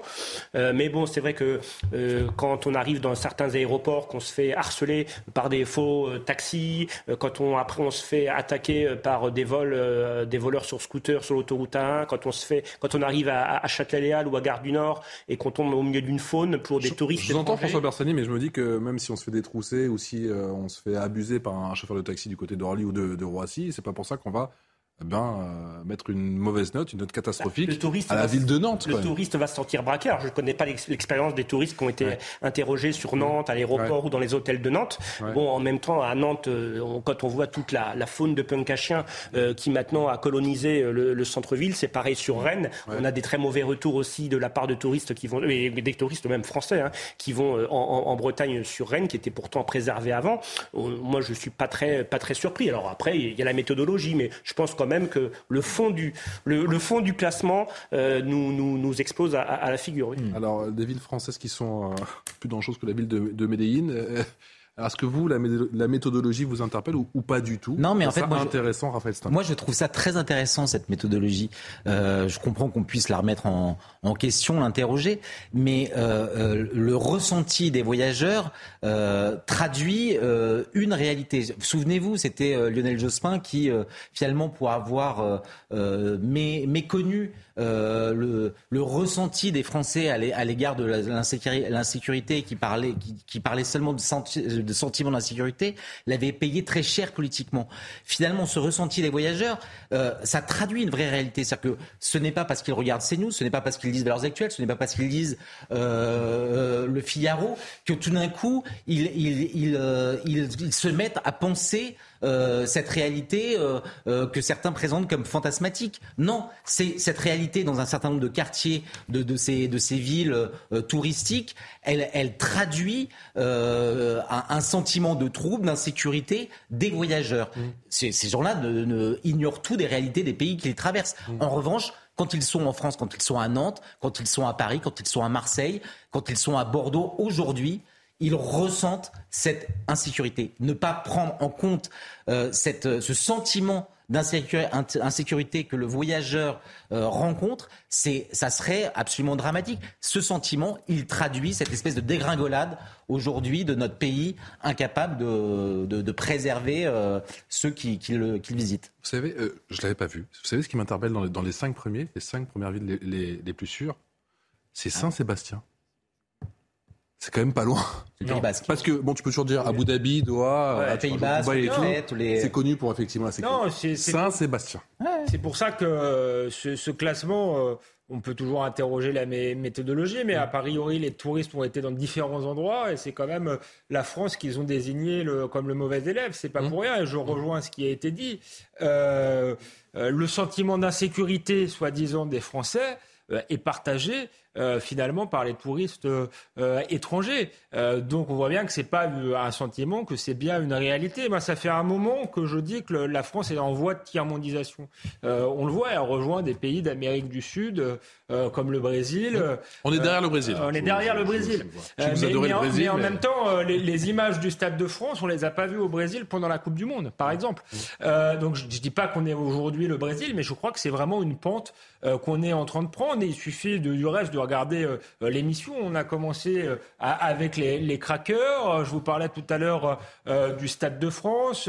On pourrait parler du Trocadéro, qui était quand même, qui est quand même l'emblème de la France avec la Tour Eiffel, où il y a des mineurs isolés qui, braquent les touristes en permanence et on peut pas les mettre en prison parce qu'ils sont mineurs isolés. Donc il y a un problème aujourd'hui structurel d'insécurité en France, qui est pas nouveau. Ce qui est nouveau et inquiétant peut-être par rapport à l'époque de Lionel Jospin, c'est-à-dire il y a 20 ans, euh, c'est qu'aujourd'hui, ça touche plus simplement les, euh, les banlieues, les territoires dits perdus de la République, ça touche aussi euh, les grandes villes et, même des villes où mmh. il faisait bon vivre. Nantes, il y a quelques années, c'était la ville où il faisait mmh. Mmh. meilleur vivre en France. Donc, ça veut dire que les, les, problèmes se sont disséminés. C'est pour ça que c'est très inquiétant quand le président de la République explique qu'il va disperser l'immigration partout dans le pays. Eh bien, c'est en fait importer, délocaliser les problèmes des territoires perdus de la République partout sur le territoire. Euh, Karim euh, Zeribi, quel est votre ressentiment Certains balaient d'un revers de main cette euh, étude, effectivement, qui est basée sur le ressenti des touristes. Encore une fois, on, le précise, des, touristes. Quel est votre sentiment? À votre avis, est-ce que au gouvernement, on regarde ça d'un œil intéressé ou justement, ils font partie de ces gens qui balaient ça d'un revers de main? Par-delà cette, cette, ce classement, euh, je ne sais pas si on doit accorder de la crédibilité ou pas à cette méthodologie, mais j'ai envie de dire que ce n'est pas le sujet. A-t-on besoin de ce classement pour se, savoir que la situation se dégrade dans certaines de nos villes? La réalité, c'est mmh. qu'on n'a pas besoin de ce classement. Alors après, euh, on se compare, soi-disant. Moi, j'ai du mal à penser quand même que nos villes sont moins sûres euh, que les villes d'Amérique du Sud. Euh, excusez-moi, mais alors je sais pas qui sont les voyageurs. Peut-être que c'est les Colombiens qui votent. Euh, Sur le euh, selon les pays. mais très franchement, l'Amérique du Sud, ça reste quand même dans un autre classement qui est alors pour le coup plus fouillé. c'est deux tiers dans le monde des villes d'Amérique du Sud qui sont quand même les villes les moins sûres du monde. Mm. Donc bon. Une fois que j'ai dit ça, euh, ben, on connaît hein, nos problèmes. Hein. il faut les regarder en face. Hein. On a un problème euh, euh, de trafic de drogue qui se développe partout en France, et pas seulement dans les banlieues que l'on connaissait, dans les quartiers que l'on savait effectivement euh, avec une mainmise des trafiquants. On en a dans des villes moyennes, on en a même dans des villages, des trafics de drogue aujourd'hui. Donc il y a des quartiers entiers qui sont pris en otage euh, par ces trafics de drogue. On a l'impression, si on regarde les chiffres, pour le coup français qui parle, que ça se développe. On ne, résout pas le problème, donc ce problème prend de l'ampleur. Euh, donc on n'arrive pas à endiguer le phénomène. Les violences, on a des chiffres aussi qui sont parlants. Les violences augmentent dans notre pays, et pas simplement des mineurs, même si la violence des mineurs augmente. Mais les refus d'obtempérer, on en parle régulièrement, c'est une forme de, délinquance euh, de, de, voie publique. Euh, quand euh, on ne s'arrête pas à une injonction d'un fonctionnaire de police et qu'on est même capable de vouloir lui rouler dessus, excusez-moi, c'est un acte qui est, qui est quasi criminel. Donc ça, on le sait, on n'a pas besoin de ce classement. la, réalité, c'est... À la rigueur, elle ne le voit pas, ça, les touristes. j'imagine. Le, le tourisme ne le voit pas. C'est pour ça que je vous dis, par-delà ce classement, nous, on sait quels sont nos problèmes. Les questions euh, de, d'immigration illégale, moi, j'ai clandestine. Euh, moi, j'aime bien aussi dire que l'immigration légale, pour une immense partie d'entre elles, elle est utile au pays. On oublie souvent de le dire. Moi, j'aime le rappeler. Je sais que ça dérange et que ça gêne. Mais moi, ce qui me dérange, c'est l'immigration illégale. C'est les gens qui sont en situation irrégulière et qui font des vente à la sauvette. Ma ville, Marseille, elle est frappée par l'immigration illégale. Sur la canne-bière, donc ils vous offrent du thé, et ils vont vous faire les, les, les, les, les tresses, ils vont vendre les cigarettes. C'est hallucinant. Dans quel monde vit-on? Et l'immigration légale qui travaille, elle paye les conséquences aussi de ça. La communauté nationale le paye, mais cela aussi le paye. Donc il faut qu'on traite les problèmes. On ne les traite pas sur le fond dans notre pays. On a le sentiment qu'on a un problème de sécurité, certes, mais on a un problème surtout de justice. Parce que derrière, une fois qu'on le dit souvent, que les fonctionnaires de police, quand on leur dit allez-y, vous savez, on leur dit pas deux fois fonctionnaires de police, hein, ils y vont, ils mettent la main sur les malfrats. Qu'est-ce qui se passe derrière? C'est la question qu'on pose et à laquelle on a très peu de réponses. Les places de prison, on n'en a pas augmenté. Les centres d'éducation renforcés, on n'en a toujours que 50 alors qu'on a 100 départements. Les centres de détention, hmm. excusez-moi, on a un centre de détention, c'est 140 places maximum, donc on a 2000 places dans le pays. Donc on a des, peut-être des centaines de milliers de, gens en situation irrégulière. Comment on fait pour traiter le problème sur le plan de la justice C'est ça le sujet. Je, pense que le, touriste, d'ailleurs, que, nous sommes parfois occasionnellement au cours de l'année, le touriste, il va juger principalement deux spots pour juger si la, le, la ville est sûre. Il va juger les moyens de transport en commun qu'il va utiliser au, à l'arrivée d'une gare ou à l'arrivée d'un aéroport. Et puis, il va aussi juger la, sécurité sur les lieux touristiques. C'est à peu près les deux spots qu'il va juger. donc, s'il va au Champ de Mars, il n'est pas bien. Et ben voilà, quand vous êtes, euh, quand vous êtes euh, sur certains réseaux de transport de voyageurs en, en Ile-de-France ou quand vous sortez de la gare Saint-Charles à Marseille ou quand vous sortez ou quand vous allez sur certains lieux touristiques, euh, on, vous vous sentez pas toujours en sécurité. Le ministre de l'Intérieur l'a bien compris puisque quand je parlais tout à l'heure de la note de, de la note de l'instruction qu'il a donnée à tous les directeurs de la sécurité publique de France, c'est d'accentuer la présence policière dans les gares, mmh. enfin dans les gares, dans les aéroports, donc dans les moyens de transport.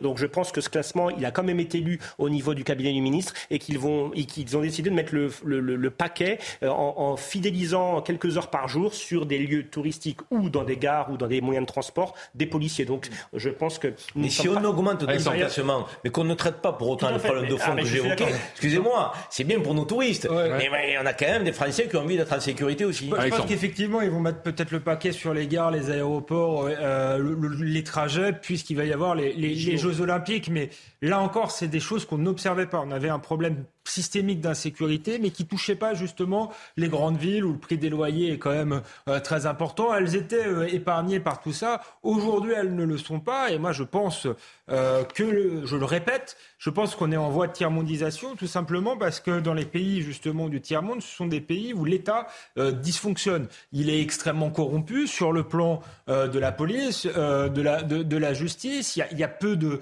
de, moyens. Et je crois qu'aujourd'hui en France, même s'il n'y a pas de problème pour le coup de, de corruption, dans un pays qui, où l'État en plus fondé la nation, quasiment l'État est extrêmement affaibli. On le disait sur l'hôpital, mais c'est partout où ça ne fonctionne plus. On ne peut plus renvoyer quand quelqu'un arrive en situation illégale, qu'il est sur le territoire, il reste. Euh, quand euh, au Trocadéro, je disais, c'est l'emblème de la France, on n'arrive plus à résoudre les problèmes apparats parce qu'on a affaibli euh, cet État régalien, soit pour des questions idéologiques, soit pour des questions de coûts budgétaires, et que l'argent n'a pas été euh, là où il devait. Parce qu'il est paradoxal d'avoir un État aussi affaibli, c'est qu'on est dans un pays, où on paye le plus d'impôts quasiment du monde. On est champion du monde des impôts. Où va, où va l'argent? Je pense qu'il ne va pas au bon endroit. Il va dans des allocations qui parfois nourrissent le vice euh, et l'insécurité plutôt que d'aller dans les services publics de l'État régalien. Messieurs, vous l'avez évoqué cette euh, interrogation à, présent dans la tête de certains riverains du quartier de, de la Bastille en plein cœur de la capitale.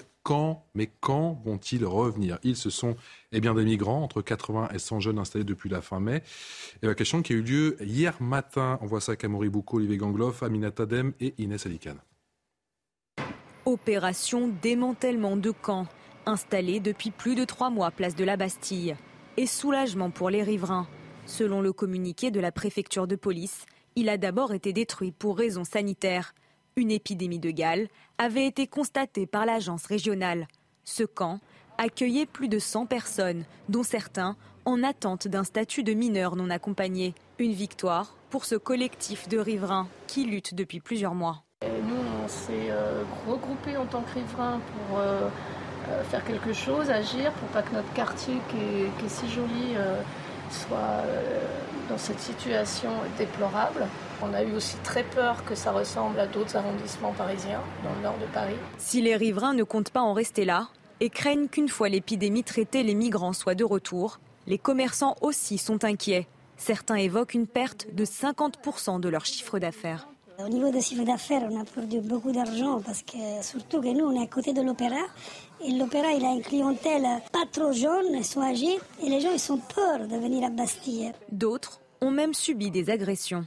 Et les mecs, ils viennent, ils traversent la rue. Tu... Pourquoi tu montes tes doigts sur moi? Ils m'attrapent par là. Et, et ben vraiment, c'est honteux. À mon âge, je ne veux pas me, me, disputer dans la rue. Certains jeunes migrants du camp ont d'ores et déjà été acheminés vers des hébergements pour adultes. François Bersani, la question, c'est pas si ces jeunes mineurs vont, vont revenir du côté de la Bastille, mais plutôt quand ils vont revenir. Oui, votre journaliste utilise à plusieurs reprises le terme migrant, qui, je pense, mmh. est utilisé à mauvais escient, parce que euh, le fait de migrer, normalement, il y a de la mobilité, c'est mmh. quelqu'un qui migre d'un pays vers un autre et qui bouge. Là, en l'occurrence, euh, très souvent, c'est bien encristé, euh, que ce soit donc les mineurs non accompagnés, la nouvelle appellation des mineurs, des isolés. On est sur des étrangers en situation irrégulière, et je pense que souvent, on a tendance à vouloir relativiser en appelant le, migrant. Mais le migrant, il peut avoir des papiers en des papiers, il peut être tout à fait légalement sur territoire, un migrant, il n'est pas forcément en situation irrégulière, il n'est pas forcément non plus mineur non accompagné.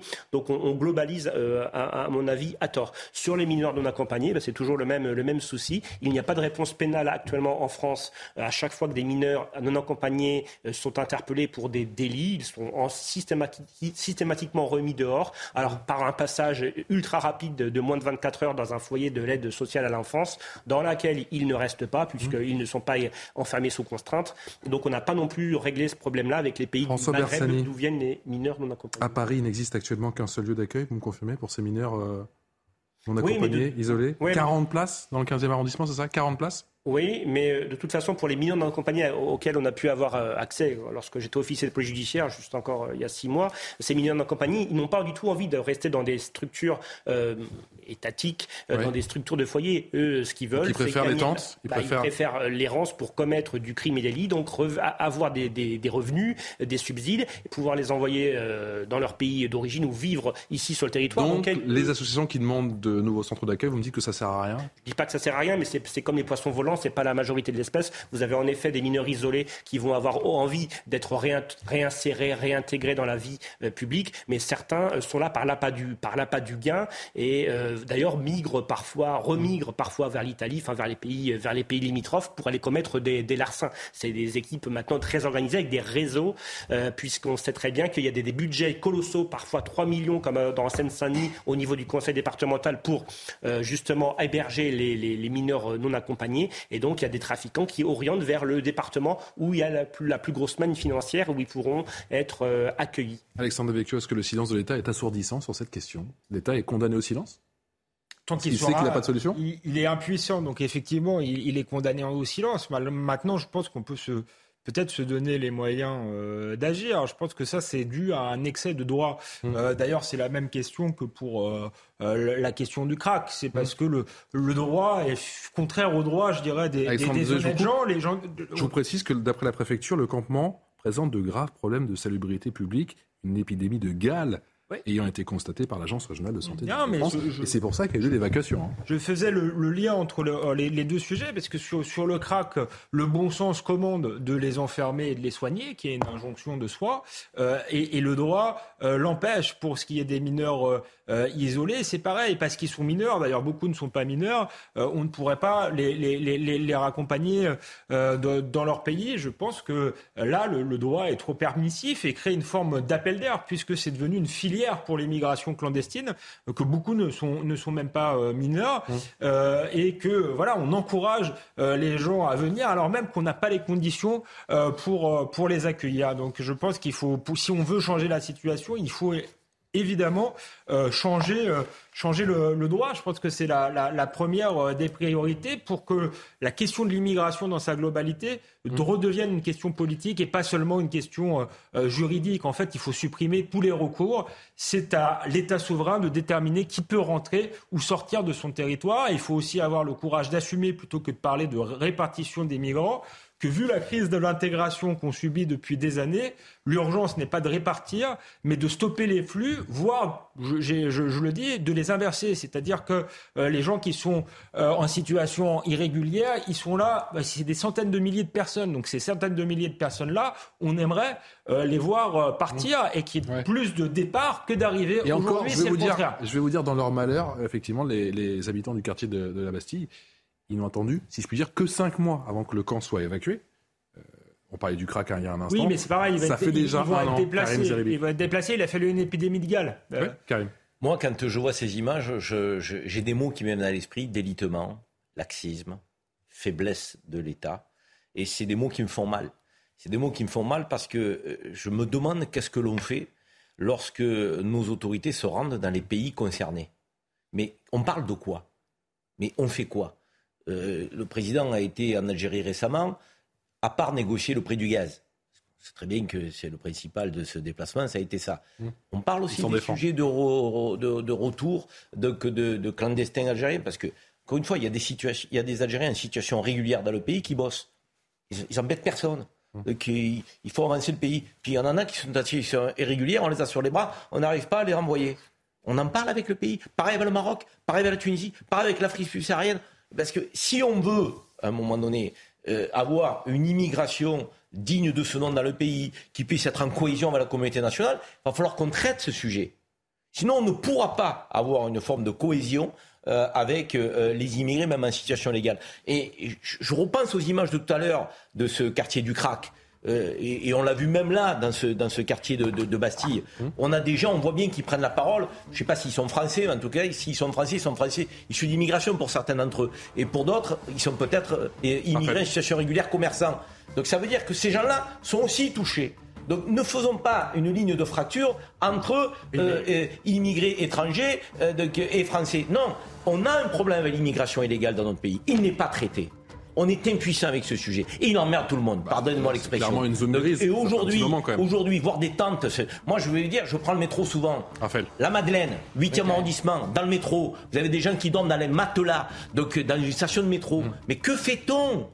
Et que, à quel moment on va La difficulté, Karim, c'est que d'un côté, on a un président qui euh, finalement euh, encourage et, et, pratique une politique très immigrationniste et un ministre de l'Intérieur qui aujourd'hui euh, euh, voudrait gérer les conséquences d'une politique qui a été finalement décidée par d'autres et qui continue de, d'ouvrir de, les vannes de l'immigration. Donc on gère les conséquences euh, sans, sans s'apercevoir que les causes et tout ce qui a produit finalement euh, tout ça nous, nous, amène à une situation totalement intenable. C'est d'abord ça, c'est ce hiatus entre, entre l'exécutif qui est partagé entre d'un côté un président et puis ça, ça fait des années. La pause. Ça fait 15-20 ans qu'elle existe. Personne ne l'a traité ce sujet. La pause. On se retrouve dans un instant. Actualité internationale avec cette question. Faut-il, oui ou non, accueillir les déserteurs russes? On en parle dans un instant. Tout de suite. La dernière partie de Punchline. Merci encore de votre fidélité. Toujours avec Alexandre Devecchio, rédacteur en chef au Figaro, Raphaël Steinville, qui est rédacteur en chef chez Valeurs Actuelles, Karim Zeribi, consultant CNews, et François Bersani, porte-parole du syndicat Unité SGP. Euh, Île-de-France. On parle dans un instant effectivement des déserteurs du côté de la Russie. Faut-il oui ou non les accueillir? L'Allemagne a dit oui, la France, on ne connaît pas forcément encore la position. En tout cas, c'est ce qui anime en tout cas les débats en ce moment avec une grosse, grosse réunion du côté de Bruxelles à suivre ce lundi. On en parle juste après l'essentiel de l'actualité. C'est avec Yann Effelet. On l'apprend aujourd'hui, une conseillère principale d'éducation a été frappée par plusieurs élèves dans un collège de Toulouse jeudi. En milieu de matinée, dans le collège Stendhal, en zone REP+, la CPE est tombée au sol en tentant de s'interposer entre deux élèves. C'est à ce moment-là qu'elle a été frappée à coups de pied et de poing par plusieurs collégiens. Elle a porté plainte contre X et plusieurs professeurs de ce collège ont exercé leur droit de retrait. L'ouragan Fiona a touché terre sur la côte atlantique du Canada. Déjà 500 000 foyers privés d'électricité. Les services météo se préparent à une tempête historique. Dans son passage dans les Caraïbes, Fiona a semé mort et destruction. Les autorités de la province de Nouvelle-Écosse demandent aux habitants de rester à l'intérieur et d'avoir suffisamment de provisions pour au moins 72 heures. Dernier jour avant les élections législatives en Italie, l'extrême droite espère une victoire historique. Giorgia Meloni, à la tête du parti Fratelli d'Italia, est donnée euh, gagnante à près de 25% des intentions de vote. L'épineuse question de l'accueil des déserteurs russes, alors que de nombreux Russes en âge d'être euh, mobilisés par l'armée se présentent aux frontières de l'Union européenne, la question de leur accorder un statut de réfugié ou un visa humanitaire divise profondément en ce moment les États membres. Le débat est vif dans les chancelleries depuis cette annonce hein, de Vladimir Poutine de mobilisation partielle, 300 000 hommes, chiffre peut-être sous-estimé, puisque certains, disent près d'un million. Écoutez le sentiment de ces quelques Russes. Uh, quand Poutine a prononcé son discours, j'ai fait mon sac et je suis directement parti en Finlande. En Russie, nous n'avons pas de billets d'avion pour le moment. J'ai donc un visa Schengen et j'ai trouvé un vol pas cher d'Helsinki à Istanbul. J'étais effrayé et j'ai cherché toutes les possibilités pour fuir. Raphaël Steinville, il faut accueillir les déserteurs russes. D'abord, il faut, il faut euh, voir ce qu'ils fuient. Euh, est-ce qu'il, euh, est-ce que ce sont des opposants à, Vladimir Poutine? Est-ce que c'est juste des, des, jeunes hommes qui essayent de, d'échapper euh, à la mobilisation dont ils sont l'objet, mais sans être absolument des, des opposants à, à Poutine? Jusqu'à présent, en tout cas pour ces Russes, la guerre était une réalité finalement assez lointaine. C'est-à-dire qu'entre Moscou mmh. et la ligne de front, il y a plus de 1000 kilomètres. Donc tout d'un coup, euh, cet appel à la mobilisation de, de Poutine euh, réveille chez eux des, des, des, des envies de départ. Opération euh, spéciale après une tournure en, en, Russie. Là. Mais, mais ce qui est certain, c'est que si, on, si on est logique et que de, à longueur de, de, plateau, en tout cas me concernant, on explique que le, le droit d'asile est, est, très largement dévoyé, je me vois mal de, de, manière instantanée considérer qu'il faudrait accueillir à bras ouverts tous les Russes qui voudraient échapper à la mobilisation générale enfin, partielle décrétée par, le, par Vladimir Poutine. Euh, la, vérité, c'est que ce ne sont pas des combattants pour la liberté. Aujourd'hui, en tant que tel, si on, on essaie d'en revenir à une situation un petit peu plus stricte du droit d'asile tel qu'il euh, s'exprimait euh, au lendemain de la Seconde Guerre mondiale, aujourd'hui, on est très loin de cette définition. Euh, aujourd'hui, ce sont des jeunes hommes qui, qui, qui, qui veulent vivre leur vie, euh, échapper, euh, échapper à la guerre, certes, mais qui ne sont en aucun cas euh, des grands défenseurs de, de, de, la, liberté. ce qu'a dit le Premier ministre euh, letton, euh, il considère que de nombreux Russes qui fuient la Russie à cause de la mobilisation étaient d'accord pour tuer les Ukrainiens. Ils n'ont pas protesté à l'époque. Ce n'est pas juste de considérer qu'ils sont des objecteurs de, conscience. Il y a d'importants risques de sécurité à les admettre et il existe de nombreux autres pays hors de l'Union européenne où ils peuvent aller. Alexandre Devecchio, l'Allemagne par exemple a dit oui, il faut les accueillir. La France doit-elle faire la même chose? L'Allemagne décide unilatéralement euh, en Europe, comme, euh, comme d'habitude, comme elle l'avait fait avec la première euh, des réfugiés. Euh, ça montre que euh, quand il y a une décision importante européenne à prendre, nous, on dit toujours il faut une concertation. L'Allemagne a l'air de considérer qu'elle euh, est patronne de l'Europe. Donc ça, c'est une parenthèse, mais c'est quand même intéressant sur le fonctionnement de l'Union européenne. Il faut accueillir tous ces hommes qui sont menacés de graves répressions, dit l'Allemagne. Je suis d'accord avec Raphaël Steinville, étant pensant qu'il faut limiter au maximum euh, le droit d'asile, le respecter mais de manière stricte, c'est-à-dire euh, défendre les combattants de la liberté, les opposants euh, politiques. la plupart des déserteurs ne rentrent pas, je crois, dans ce cadre-là. Et puis, il faut, ils vont d'abord passer par des pays comme effectivement les, la Lettonie, la Pologne, et c'est à eux de décider parce que normalement, on demande, si on respecte la loi, on demande le droit d'asile dans le premier pays libre dans lequel on entre. Donc, ce serait plutôt que, que de demander euh, l'avis des Allemands, il faudrait demander effectivement l'avis de ces pays euh, d'Europe centrale là. Ensuite, on peut aussi penser euh, tactiquement, j'ai dit mon opposition, mais tactiquement, vu qu'on est en guerre, que ces déserteurs peuvent être des outils de, contre-propagande d'une certaine manière, en montrant que les, les Russes fuient leur régime euh, et, viennent euh, en Occident trouver, euh, trouver plus de liberté. Donc c'est pas totalement absurde non plus dans un contexte de, guerre des images, de guerre idéologique. Mais je crois que vu la situation de l'Europe sur l'immigration, il faut éviter d'envoyer des signes en matière de, droit d'asile. Les signes qu'il faut envoyer, c'est justement plus de fermeté. Alors qu'on découvre effectivement ces images hein, qui datent d'un petit peu plus tôt dans l'après-midi, en ce samedi, de cette mobilisation contre cette opération spéciale, Dixit Vladimir Poutine, contre cette guerre qui dure maintenant depuis plus de huit mois. Il faut les accueillir, oui ou non, ces, ces jeunes Russes qui souhaitent ne pas faire la guerre? Il y avait millions environ d'hommes entre 20 et 40 ans en, Russie potentiellement euh, donc, concernés par cette, cette réserve euh, que veut constituer euh, Vladimir Poutine. Ça fait beaucoup quand même, 20 mmh. millions d'hommes. Donc, donc pour l'instant, on a dit 300 000, même si apparemment il y a quand même de nombreux cas qui prennent la direction effectivement de, il semblerait qu'il ait affiché le nombre de 300 000, mais qu'on on aille au-delà. donc il n'a pas, il pas dit exactement le chiffre qui, qui serait mobilisé.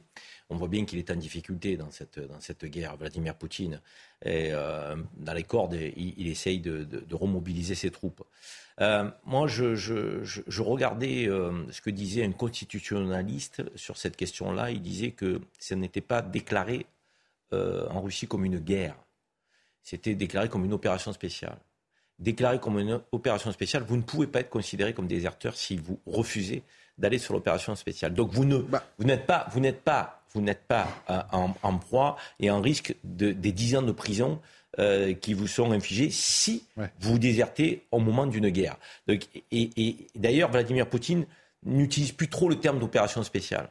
Il est prudent parce qu'on on sent bien qu'il ne pourra pas actionner sur le plan juridique euh, la, loi sur ces gens qui refuseraient de fournir Poutine qui annonce que ce serait 10 ans de prison, vous dites que c'est pas dissuasif ou en tout cas que... Euh, Je dis que ces 10 ans de prison sont passibles si euh, on décrète qu'on est en guerre. Euh, Vladimir Poutine dit qu'il n'est pas en guerre, il dit que c'est une opération spéciale. Et les constitutionnalistes disent que en opération spéciale, on ne peut pas euh, infliger ces 10 ans de prison à quelqu'un qui refuserait. vous avez, vous avez raison, Karim, mais euh, justement, il faut, avoir, confiance en la justice. Mais non, mais le, principe même des, référendums fait que ces territoires qui aujourd'hui votent et sont soumis, sont, sont appelés à voter pour euh, se rattacher à la, Fédération de Russie, mmh. dès lors qu'ils appartiennent à, cette grande Russie, ça devient non plus une opération spéciale, mais une guerre défensive et une guerre de territoire, puisque c'est la Russie qui est. Au moment où nous nous parlons, mais, au moment où nous nous parlons, nous ne sommes pas toujours, selon Vladimir Poutine, oui, mais en guerre. Vous avez, vous avez bien compris que. Or, l'exil et l'exode a débuté, ça vous a pas échappé. Mhm. Donc, moi, je pense que c'est, honnêtement, c'est compliqué, c'est très compliqué d'accueillir aujourd'hui ces déserteurs russes. On ne sait pas au nombre de combien. Donc, euh, on ne sait pas réellement les motivations, ça a été dit par Raphaël. Est-ce qu'ils désertent pour pas aller en guerre? Est-ce qu'ils veulent euh, fuir un régime plus globalement avec lequel ils sont en opposition? Donc, euh, je veux dire, ça saurait. Je pense que là, c'est plutôt le fait d'être appelé pour fournir la réserve qui fait qu'ils veulent quitter la Russie. Mm. Sur cette base-là, c'est difficile quand même d'accorder. Et devinez quoi, nouvelle réunion? On sait faire que ça, effectivement. Ce sera lundi du côté de Bruxelles avec un débat qui s'annonce forcément haut en couleur. Euh, vif, on l'aura compris. Euh, oui, mais l'Allemagne a déjà envoyé un, un, signal, ce qui est quand même inquiétant. Elle envoie un signal à ses déserteurs vous pouvez euh, venir.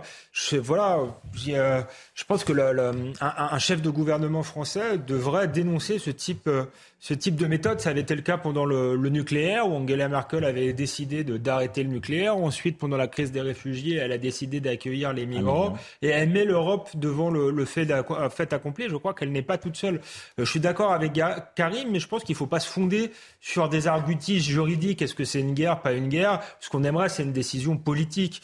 Euh, c'est ce qu'on attend de l'Europe, d'un chef d'État français ou de chef d'État européen qui, qui, nous disent politiquement pourquoi on, on doit les accueillir ou pourquoi on ne peut pas les accueillir sans se réfugier derrière le droit. Je crois que ce serait une hypocrisie. Non, mais la politique, elle n'est pas dénuée de juridique. Excuse-moi, mais tu t'appuies quand même sur une réalité juridique. Souvent, parfois. Donc là, c'est le cas. Ce que je veux dire par là, c'est qu'on peut dire à ces Russes, on ne peut pas vous accueillir pour telle et telle raison. Il faut argumenter quand même. Tu ne peux pas dire simplement, je ne veux pas vous accueillir parce que j'ai pas mis de vous accueillir. Donc il faut argumenter. Parce que vous n'êtes pas des réfugiés politiques. Moi, moi là, là, oui, mais vous n'êtes pas des réfugiés politiques, ça s'argumente.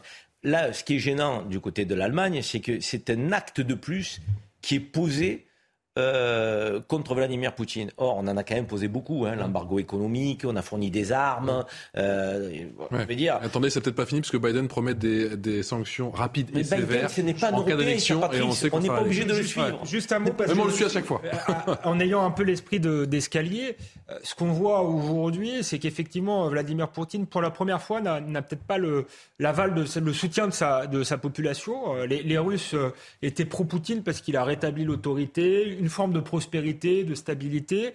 Euh, et aujourd'hui, il est synonyme d'instabilité. En plus, c'était celui qui réussit tout, c'est tout, et il échoue. Donc je pense qu'il se passe quelque chose dans la société russe, euh, ce qui fait que les Américains, les Ukrainiens sont tentés finalement par le changement de régime. Je crois que c'est ce qui est un peu ce qui se dessine là, mais qui est, à mon sens, euh, inquiétant parce que je pense que ça va être extrêmement compliqué, même s'il se passe des choses dans la société russe, que ça peut radicaliser Vladimir Poutine et qu'il a quand même euh, des bombes nucléaires, et qu'ensuite, si, quand bien même il réussirait à, à ce changement de régime, on pourrait dire c'est un coup de maître, c'est super, on s'est débarrassé d'un tyran, c'est vrai, mais là on aurait euh, une Russie profondément divisée. Il y a beaucoup de, de, de régions en Russie, et le risque c'est d'avoir une guerre civile parce que pour l'instant on ne voit pas qui peut être le successeur de Vladimir Poutine. Et là, pour le coup, la situation euh, migratoire, la situation géopolitique serait quand même catastrophique pour l'Europe. Donc il faut peut-être réfléchir à ça avant d'aller chercher une solution trop radicale dans Allez, cette on passe de la Russie à, à l'Italie à présent avec ce week-end, vous le savez, d'élection, week-end très important, les Transalpins. À vote, ce sera demain pour élire leur nouveau Parlement. Parmi les grands favoris, le parti de, de droite radicale, Fratelli d'Italia, avec à sa tête une certaine, on en a déjà parlé hier, effectivement, Giorgia Meloni. Écoutez le sentiment de ces Italiens. Je ne sais pas si un gouvernement de centre droit peut apporter des solutions à l'Italie, car les problèmes sont mondiaux. Il n'y a pas de solution magique, mais parfois il faut changer. Je suis préoccupée par le fait que les sondages donnent la droite gagnante, en particulier Giorgia Meloni, parce que d'après ce qu'elle a déclaré sur les droits des femmes, sur les droits des jeunes, sur les droits en général, je prévois un retour en arrière d'au moins 50 ans.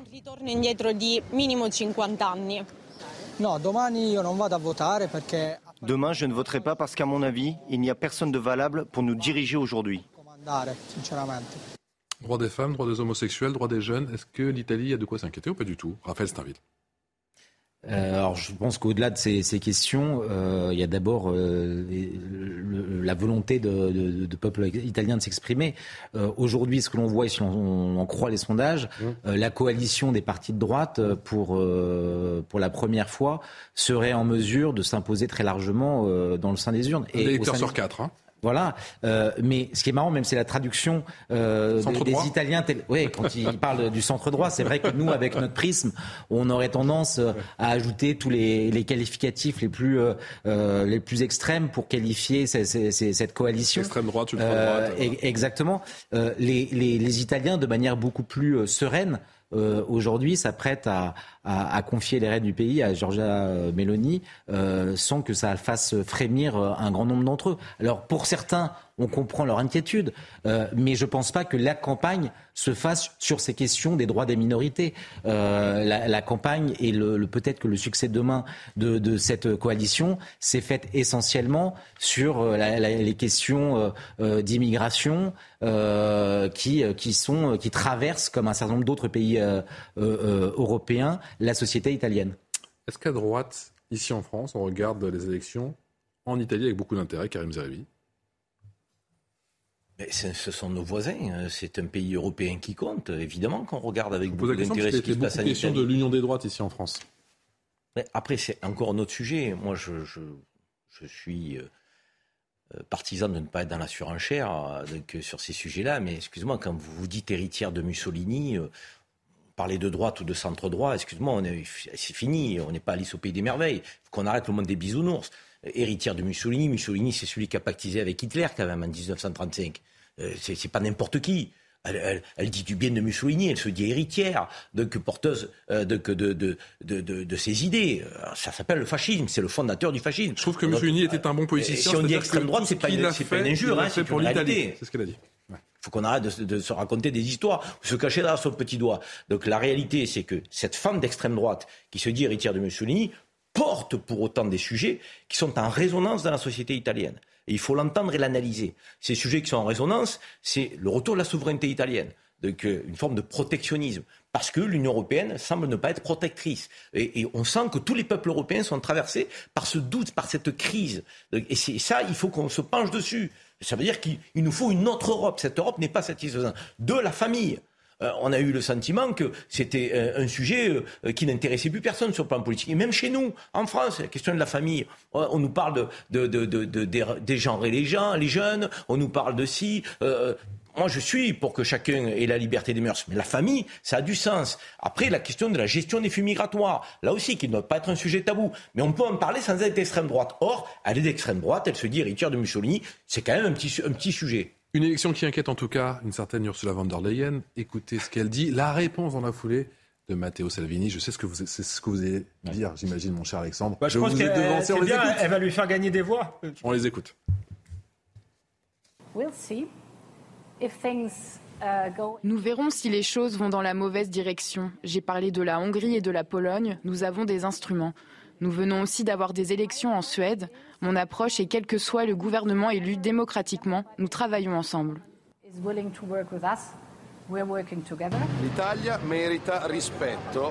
L'Italie mérite le respect. Les menaces, le chantage, trois jours avant le vote, par quelqu'un qui devrait représenter toute l'Europe et tous les Italiens, et qui dit plutôt que si les Italiens votent mal, ils sauront comment intervenir, comment nous arrêter, sont inacceptables. Ne polluez pas le vote des Italiens. Nous attendons des excuses à tout le peuple italien de la part de la présidente de la Commission européenne qui a utilisé des mots honteux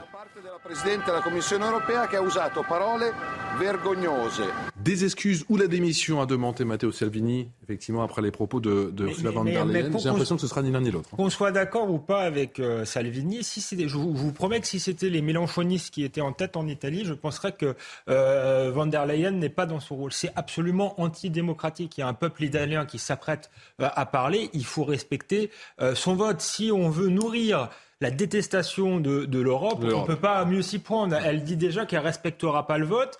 Euh, qu'elle trouvera les moyens pour les, les, contraindre. Je pense en plus c'est un agent électoral. Sous-entendu, elle mettra l'Italie à l'amende? Euh, Sous-entendu, oui. Donc je pense que c'est un agent électoral involontaire euh, de, euh, de, de Mélanie, parce que je pense que le, la question de la souveraineté est très importante. Il y a la question de l'immigration et de l'identité, mais pourquoi Mélanie est en tête de la coalition, même devant Salvini, parce que ah c'est la seule qui a refusé de participer au gouvernement soi-disant d'union nationale, technocratique, voulu par l'Europe, dirigé par Marie Mario Draghi. Donc euh, son, indépendance justement euh, a été a été payante. Donc euh, Ursula von der Leyen, même d'un point de vue stratégique, d'intelligence politique, en s'en prenant directement à elle, elle fait son jeu en quelque sorte. Ensuite sur le l'appartenance au fascisme de Mélanie, c'est intéressant de faire un point un point historique. Certes, c'est une droite radicale, mais malgré tout, euh, les, les, Italiens n'ont pas forcément le même rapport au fascisme que nous. En réalité, le, le, le parti euh, post-fasciste euh, existe en Italie depuis euh, l'après-guerre. Si c'est un peu l'équivalent du PCF français. C'est un parti qui PCF qui restait communiste et qui avait peu à voir malgré tout avec le stalinisme. Et c'est vrai que Mélanie dit euh, Mussolini a défendu l'intérêt national, mais elle dit il a eu tort sur les lois anti-juifs, il a eu tort sur l'autoritarisme et il a eu tort sur la collaboration euh, avec Adolf Hitler. Donc c'est pour, euh, pour apporter un éclairage et c'est pourquoi les Italiens sont assez sereins là-dessus, parce qu'en fait c'est un parti qui existe dans le paysage depuis longtemps. Karim, 30 secondes, elle a eu tort, van der Leyen, c'est contre-productif, c'est menace? Oui, parce que d'abord van der Leyen, elle est présidente de la Commission européenne, elle n'est pas présidente de l'Europe. Un, elle a été élue par personne, donc c'est assez insupportable de voir des gens qui ont été désignés, donc se poser presque euh, en représentant de tous les citoyens de l'Union européenne que nous sommes. Et trois, je pense que l'enjeu et le défi qui se présente à nous, je pense qu'elle l'a pas compris, c'est de concilier la dimension d'un État-nation avec sa souveraineté, avec la capacité euh, d'avoir des accords d'association entre pays de l'Union européenne pour être plus fort sur ce continent. Mais c'est en aucun cas de diluer l'État-nation, donc dans un conglomérat donc, qui serait, euh, euh, je dirais, sans direction, sans cap, qui servirait des intérêts particuliers et non l'intérêt général. Et je crois que les peuples européens ont envie d'un sursaut national qui est compatible avec la solidarité européenne. Merci. Karim Zeribi, François Bersani, Raphaël Steinville et Alexandre Devecchio. Un grand merci à Samir également, J, à toutes les équipes de CNews. Je pense aussi à Augustin Donadieu qui était euh, sur place du côté de la porte de la Villette et d'Aubervilliers tout à l'heure sur cette mobilisation anti-crack. Vous restez avec nous, ça se dispute tout de suite. Elliot Deval.